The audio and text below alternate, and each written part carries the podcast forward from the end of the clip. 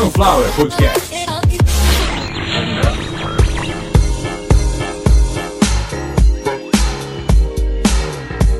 Começando mais uma edição de Caviar uma Ova, que é um oferecimento de Sunflower Podcast. uma usina de podcasts. Eu sou Carlos Santo Forte, hoje um pouco mais elegante, como vocês conseguem ver aí no vídeo. Eu uso um, um fraque, tamanho G8, G7, porque agora a Rússia saiu. E como vocês percebem aí pela capa, estes dois senhores distintos do mundo cinematográfico protagonizaram uma cena que me fez vir aqui rapidamente. Quando eu falo rapidamente, hoje é o terceiro dia após o ocorrido. Eu falo rapidamente porque eu estava gravando outros episódios. Como vocês estão acompanhando aí, o canal está crescendo, está indo por outros lados. Uma hora a gente vai começar a ganhar dinheiro com as reproduções e isso é o meu trabalho hoje, é fazer com que isso aconteça. A real é que eu estou tentando fazer com que a Aurelo, você que me escuta, seja lá por onde for, pelo Spotify, Deezer, Amazon Music, não tem problema, mas eu te aconselho a ouvir pela Aurelo. Assim é o jeito que eu vou conseguir para pagar minhas contas. Você ouvindo o meu podcast e sendo exatamente esse o meu pagamento. Você ouviu, eu recebo e você não paga. Mas se você quiser ajudar a gente pela Aurelo também, existem os planos. Existem vários planos disponíveis, todos eles com nomes bem legais e bem baratinhos. Mas você pode também mandar um pix para sunflowerpodcasts@gmail.com e qualquer dúvida na descrição do episódio tá tudo lá. Hoje a gente vai falar exatamente desta cena que a capa do episódio mostra. O tapa que o Will Smith deu na cara do Chris Rock na entrega do Oscar de 2022. Aparentemente, metade das pessoas acreditam que foi real, metade acredita que foi encenação. Metade diz que Chris Rock estava fazendo piadas, metade diz que ele não poderia fazer aquelas piadas. Ou seja, uma parte do público que vê essa cena diz que tá errado, não pode bater em ninguém. Outros dizem, não pode bater em ninguém, mas mexer com a esposa é demais. Ou seja, a opinião pública tá dividida e eu hoje eu vim rapidinho, quer dizer, rapidinho, não, já que eu vou fazer, ô Consuelo, vamos fazer o episódio, vamos pro episódio.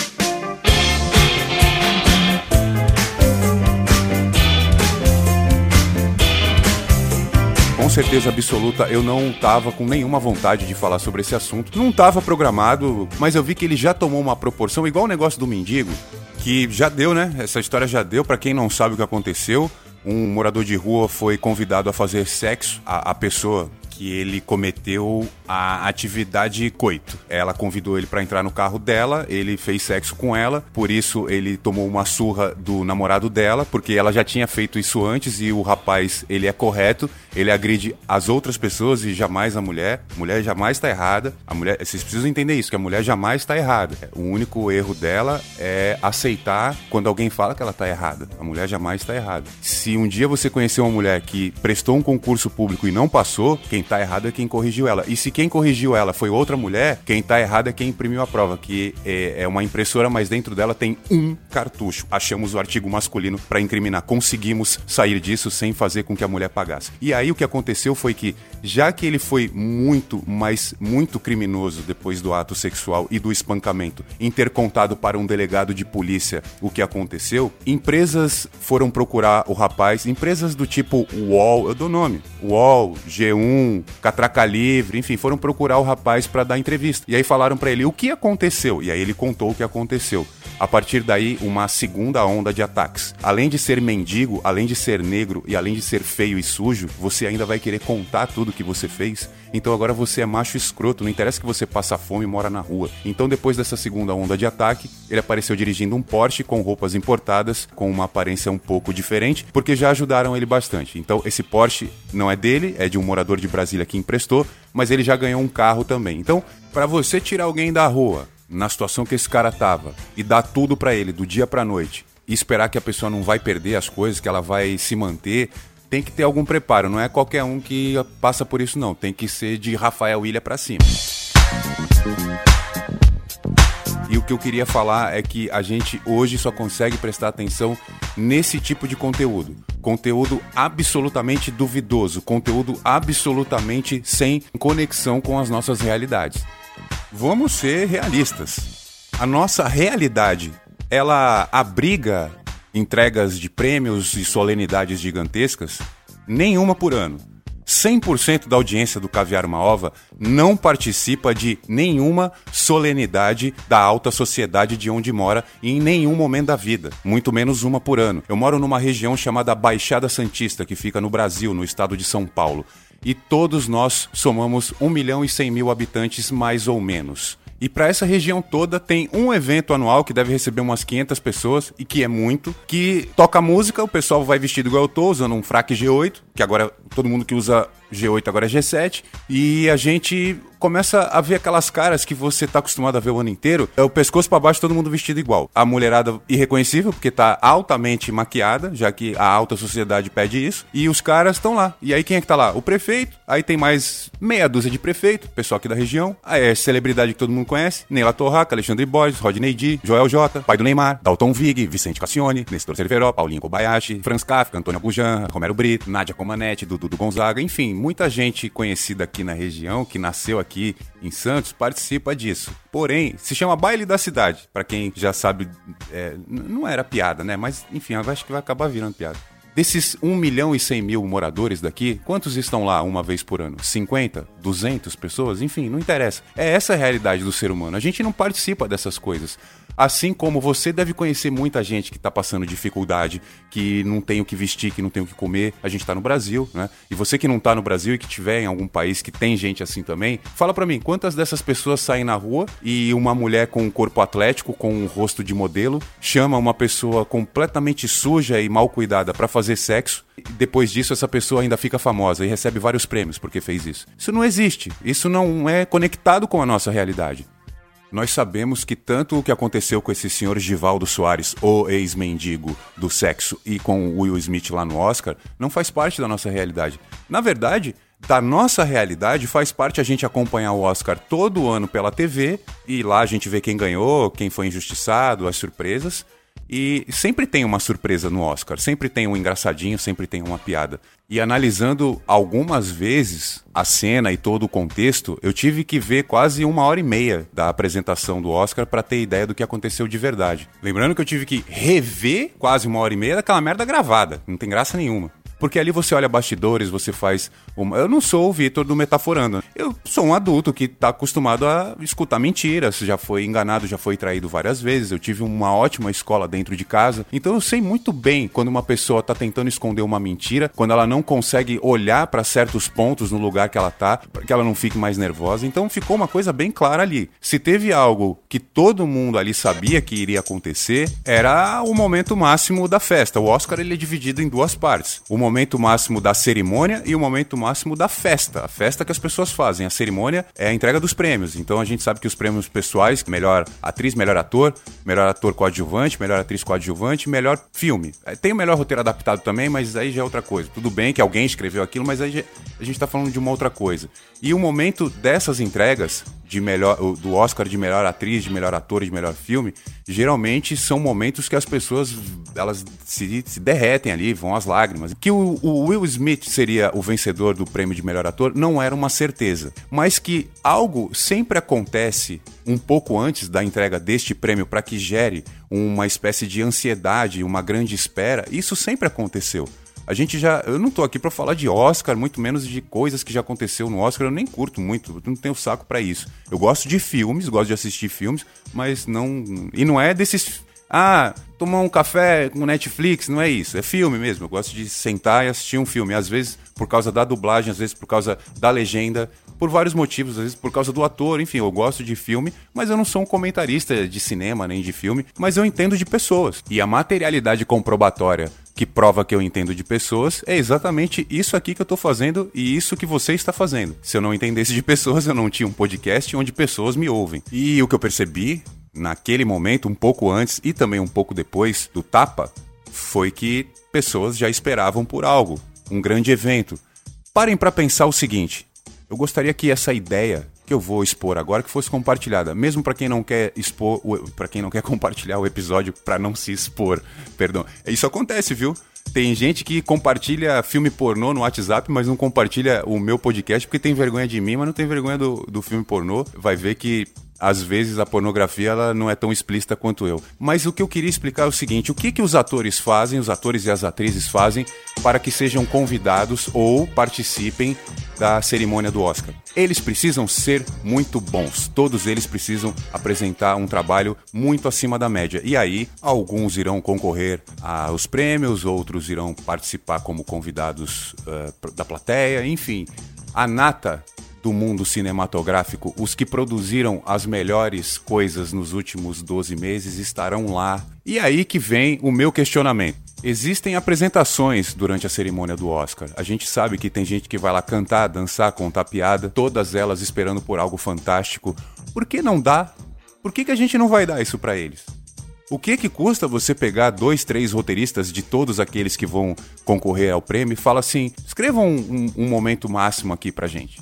Muitas pessoas agora estão bravas comigo, falam: Ai, Carlos, você quer dizer você vai estragar nossos sonhos, então aquela cena foi armada. Poxa, vai querer dizer que o homem não foi pra lua também, né? Então, é por aí que a gente não pode mais pensar porque é assim que a gente acaba sendo enganado diariamente. É claro que aquele tapa foi de verdade. Se a mão do Will Smith tocou na cara do Chris Rock ou não, não faz a mínima diferença. Só vocês olharem bem, quem já treinou Muay Thai, kickboxing e outras coisas que, que, que tem chute e soco, o boxe também, que não tem chute, mas roda muito a cintura, você usa muito a, a ponta dos pés para não prender as suas pernas no chão, para você ficar um pouco mais livre na questão de, de amplitude de movimento, para poder bater com mais força. Olha a girada de tronco que o Smith deu, olha o braço dele, a mãozinha dele tentando. É assim, ali tá claro que nada aconteceu. O que aconteceu foi que aquele tipo de piada que o Chris Rock fez, qualquer idiota sabe que não se faz. Ainda mais um comediante negro que mora num país capitalista que não dá chance para ninguém.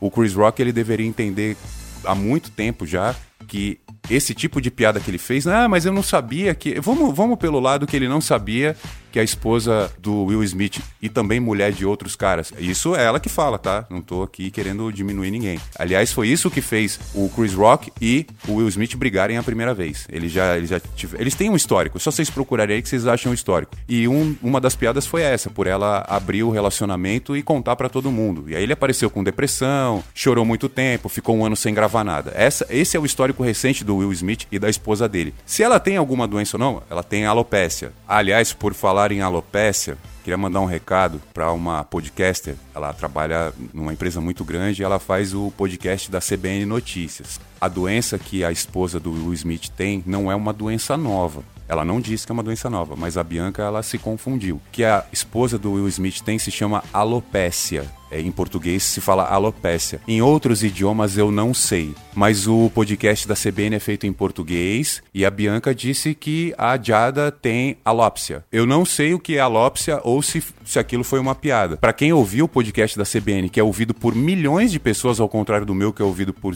acho que 45 pessoas, não existe uma doença na esposa do Will Smith, pelo menos não tem. Não, ela não tem nada com o nome de alópsia. Eu acredito que possa ser um DJ ou algum tipo de droga injetável, mas alópsia não foi achado. Ela tem alopécia e a alopécia que é uma grande incidência. Se eu não me engano, 35% de todos os portadores de alopécia no mundo são mulheres negras ou seja, a incidência maior da alopecia em mulheres negras. Isso, claro, não é relevante para o podcast, mas é relevante para que vocês pensem o seguinte. Ela estava com o cabelo curtinho, certo? Raspadinho lá. Interessa se é uma doença pra gente, tá? Eu tô dizendo pra ela, claro que importa. Eu gostaria que fosse a opção dela, mas é uma doença. Interessa se é uma doença ou não?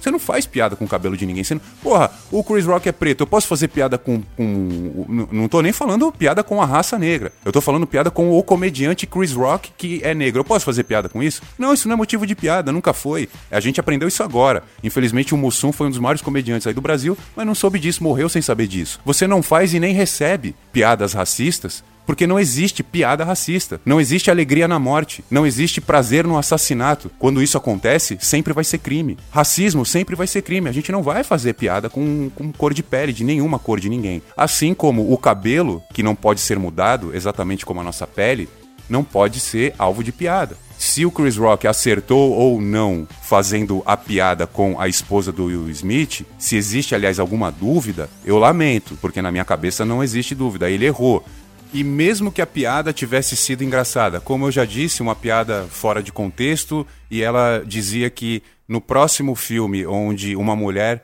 fosse raspar o cabelo para participar do, de algum exército, que foi o que aconteceu no filme lá da Demi Moore, poderiam chamar a esposa do Will Smith. Foi aí que começou a discussão, foi aí que ele levantou deu um tapa na cara dele. Mesmo que essa piada tivesse sido engraçada e ela não mexesse com misoginia ou com uh, insensibilidade máxima, é uma piada de mau gosto, mesmo que não fosse isso eu não achei engraçado. Vamos supor que é, a Jada ela ganhou um bilhão de dólares e ela disse que se desse mais um dólar ela raspasse o cabelo. Aí ela ganhou um bilhão e um dólar e aí ela raspou o cabelo e aquilo virou uma piada. E aí vem o Chris Rock e diz: Olha, quando você for é, trabalhar de novo, procura um papel é, num exército, porque o seu corte parece de militar. Ha ha ha ha, tá ok?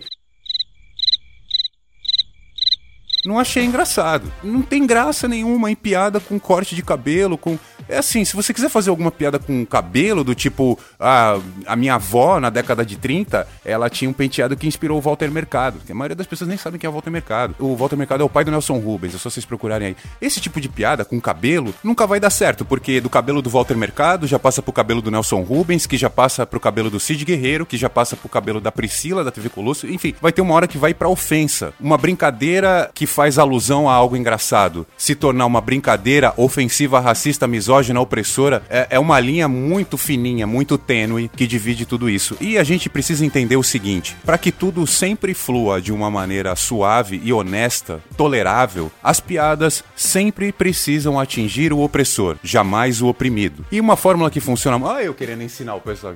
Uma fórmula que funciona sempre, funciona bem, é o oprimido, que tem uma imagem muito semelhante, muito análoga ao do opressor, fazer piada com o próprio oprimido e usando ele como um incondicional instrumento de flagelo, ou seja, o autoflagelo. O que, que eu estou explicando aqui para vocês é que um cara que tem a aparência do macho opressor, branco, rico, fazendo piadas com ele mesmo, o quanto ele erra na vida, o quanto ele perde oportunidades que ele sabe que tem que poder poderia ter dado para outra pessoa que ia aproveitar melhor, o quanto ele foi fraco em algumas situações, o quanto ele não sabe usar as vantagens que tem na vida. Por exemplo, Rafinha Bastos. Ah, mas o Rafinha Bastos não é mais engraçado. E a nossa régua para avaliar se esses caras são engraçados ou não, tanto faz o tipo de comédia. Vou falar de nomes de comediantes que fazem comédias diferentes. Patrick Maia, Rafinha Bastos, Tiago Ventura, Gustavo Mendes. São vários e vários tipos de comédia muito diferentes. E eu poderia até falar de, de comédias iguais, tipo Tiago Ventura, que é da favela, e Fábio Rabin, que é o milionário de Higienópolis, fazendo as mesmas piadas. Do cara que foi ali, e fumou um, e esqueceu do que ia fazer, e não foi no show, e o show era ele que apresentava. Aí ele lembrou que tinha que comprar uma mansão. Aí depois ele passou na favela para levar um amigo dele no McDonald's. O amigo dele assaltou o McDonald's. E se nessas piadinhas aí aparecer crime contra nordestino, crime contra a mulher ou crime contra um negro, acabou a piada, porque já não é mais piada. Então a régua é: mexeu com criança, mexeu com mulher, mexeu com nordestino, mexeu com minoria, acabou, tá fora, não é mais engraçado. Eu tô aqui explicando que o que o Chris Rock fez é inadmissível. Um homem negro, ou seja, um homem que passou por várias dificuldades só porque a, o tom da pele dele não agrada algumas pessoas, não tem o direito de brincar com cabelo de mulher nenhuma porque ele sabe o que mulher passa. Ainda mais uma mulher tão negra quanto ele, Chris Rock. Vocês acham que é fácil para uma pessoa que tem um determinado tipo de cabelo ou de tom de pele escutar uma piada e conviver com aquilo como se nada tivesse acontecido? Não tem como, isso é uma violência. Discutir o que aconteceu no Oscar pelo viés do tapa é idiotice, é infantilidade, é a prova de que manipular pessoas é muito fácil. A gente tem que discutir ali quem é que teve aquela ideia de liberar aquele tipo de acontecimento dentro da cerimônia do Oscar, porque aquilo com certeza foi arquitetado para que gerasse o máximo possível de engajamentos. Vocês não perceberam? Gerou bilhões de likes, bilhões de visualizações. As métricas de engajamento que envolvem o Oscar, elas por si gerariam um próximo evento, pra gente explicar como é fácil de ganhar dinheiro quando tem gente disposta a perder tempo com bobagem. O Will Smith ganha milhões e milhões de dólares por mês em redes sociais com esses vídeos motivacionais que ele toda hora tá lançando, falando essas coisas aí, às vezes faz sentido nenhum. Às vezes parece a Dilma falando da mandioca, lá vamos saudar a mandioca. Aí, vamos saudar a mandioca. E aí as pessoas, olha, é isso mesmo, esse cara é foda, eu vou fazer o que ele tá falando. Esse monte de meme que aparece com frases bonitas, que é meme, para mim é meme, frases bonitas e uma pessoa pessoa ali atrás no fundo, como se fosse ela que tivesse dito aquilo. Essa imagem que ele tem dá dinheiro para ele, ele não vai se desfazer disso. Ele não ia dar um tapa na cara de ninguém na frente de bilhões de pessoas, tem um bilhão e meio de pessoas assistindo o Oscar. Ele não ia fazer isso. O Will Smith é usado para isso, é lembrado nessa hora. Ele é lembrado como o ator que fez aquele cara lá, o Gardner, que criou o filho até no banheiro do metrô algumas noites porque não tinham de dormir. O cara que foi preso por multa. Vocês lembram desse filme que o Will Smith, o personagem, tinha sido preso por multa? O que é esse mesmo? O Will Smith, de verdade, o homem Will Smith, foi preso por causa de multa de trânsito. Ele tinha uma dívida enorme quando ele ficou famoso, que foi quando ele fez o Príncipe Fresco do Belo Ar lá. O Príncipe fresco do Belo Ar, príncipe fresco do Belo Ar. Fresh Prince, o maluco no pedaço, Fresh Prince of Bel Air. Na visão de quem conhece esse meio, o que aconteceu foi mais ou menos a gente ver o Michel Temer falando nós vai, nós foi, nós fumo. Seria mais ou menos encontrar o Faustão dando aula de mestrado na Sorbonne sobre literatura medieval. Eu gravei esse episódio para tentar alertar vocês que a gente tá indo para um lado onde cada vez que chega um evento importante como uma guerra, como uma pandemia, como uma eleição, tentam sodomizar a gente com notícias absolutamente fálicas. Por, porque é fálica, é uma notícia fálica. Essa notícia ela é um cilindro de uns 40 centímetros que está entrando pelo nosso reto, para ver se a gente se distrai. Alguns porque estão gostando, outros porque estão sentindo dores. Eu fico com dor quando eu vejo esse tipo de situação tomando conta das primeiras páginas. Hoje eu vim para alertar vocês o tipo de conteúdo que a gente preferiu consumir. Hoje, você aí que está me ouvindo, você tem a chance de me enriquecer financeiramente e enriquecer a sua existência como ser humano, sua existência didática aqui na Terra com o meu conteúdo e a gente está preferindo consumir o quê? Eu vou passar para vocês as três notícias que estão dando praticamente 100% de acesso neste momento. A tentativa de censura do Lola Palusa, Vaginal do Mendigo. Vaginaldo é o rapaz que transou lá em Brasília e já ganhou carro, ganhou casa, ganhou um monte de coisa. E a suposta agressão de Will Smith a Chris Rock. Sendo que outras notícias deveriam estar lá no topo das homepages de todas as grandes empresas de comunicação.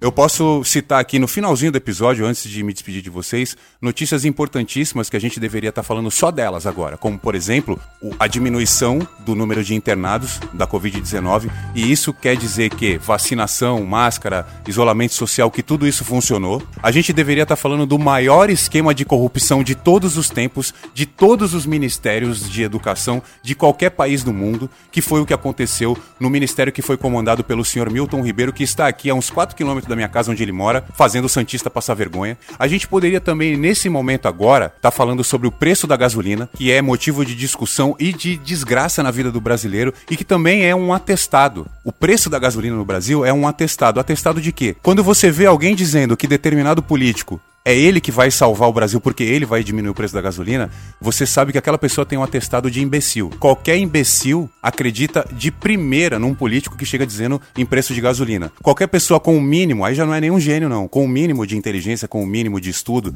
sabe que a Petrobras pratica uma política de preços de altíssima competitividade num mercado altamente competitivo. A gente não produz a própria gasolina, a gente produz petróleo, esse petróleo é exportado. A gente importa petróleo. O petróleo que a gente exporta é porque a gente não consegue refinar. Só que isso não é tudo. A explicação para que a gente passe por uma gasolina hoje a 8 reais era R$ 3,70 no começo da pandemia no posto na frente da minha casa, agora é R$ 7,50. A gente sabe perfeitamente que não vai ser nenhum presidente, ainda mais um presidente analfabeto, misógino, chefe de milícia, que vai baixar preço de gasolina.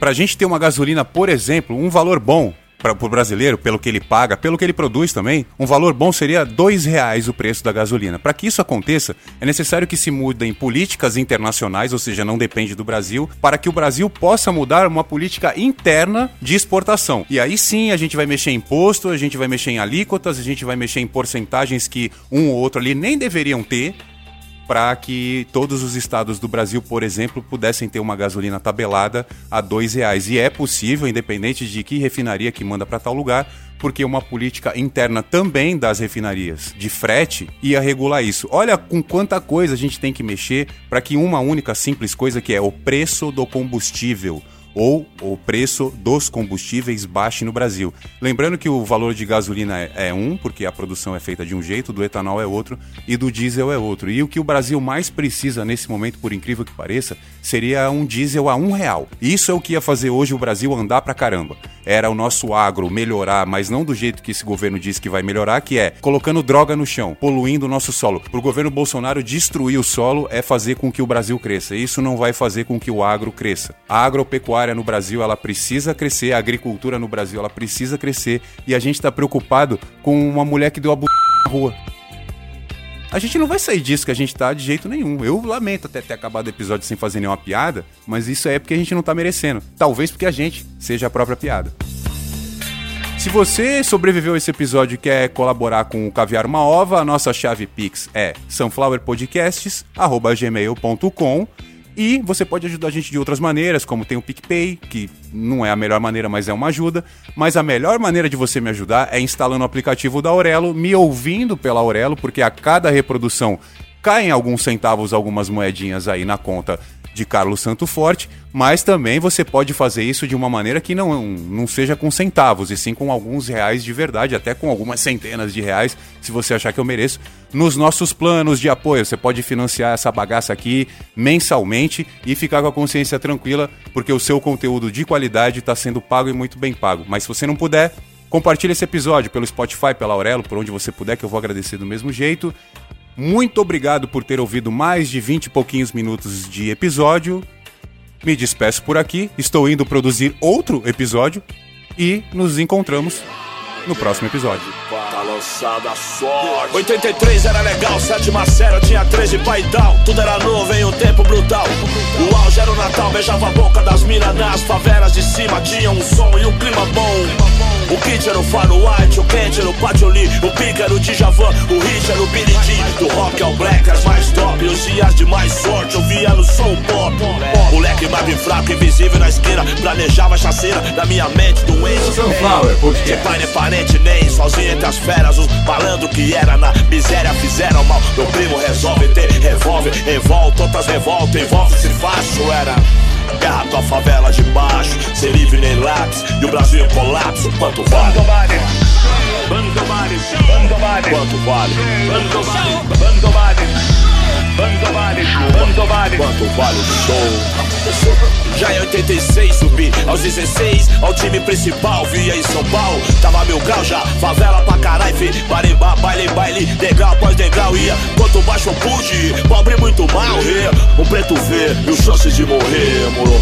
Com roupas ou tênis, por que não? Pra outros artemis, benzina, pitalidon, ué. Tudo pela presa, irmão. Olha pra mim, diga, vale quanto pesa ou não? Quanto vale? Quanto vale? Bandobares, Bandobares, quanto vale? Bandobares, Bandobares, quanto vale? Bandobares, Bandobares, quanto vale o show? Acesso que é de César, primeira impressão. Os moleque de pressa, mano. Pressa, mano funk louco, que onda é essa, mano? E assim, meus parceirinhos virou ladrão. É que malandro é malandro mesmo. E várias fitas, era bezerra o que tava tendo. Malandro riff, outros papos, outras gírias mais, outras grifes. Christian Dior, família, Lecoq Sportif. G-Shock eu tive. Calças compridas eu fiz. Brasil é osso, ideia fixa eu tinha. Porque parti igual eu assim, era um monte, uma pá. Fui garimpar, cruzei a ponte pra lá. Rei Zica. Isso significa que era naquele pique. Portando repique de mão Joe no auge do chic show nos trajes. Curtis Blow era o cara, curtição da massa era luxo só. Viver pra dançar, fui ver Sandra Sá. Houdini eu curti, a vitrine, BR Cardambuti, é, Fioruti, Han, Yves Saint Laurent, Indigo Blue. Corpo negro, seminu, encontrado no lixão em São Paulo. A última bolia, escravidão. Dezembro sangrento, SP Muducão promete. Nuvens e valas, chuvas de vale 87. Quanto vale, quanto vale o show? Sunflower Podcast.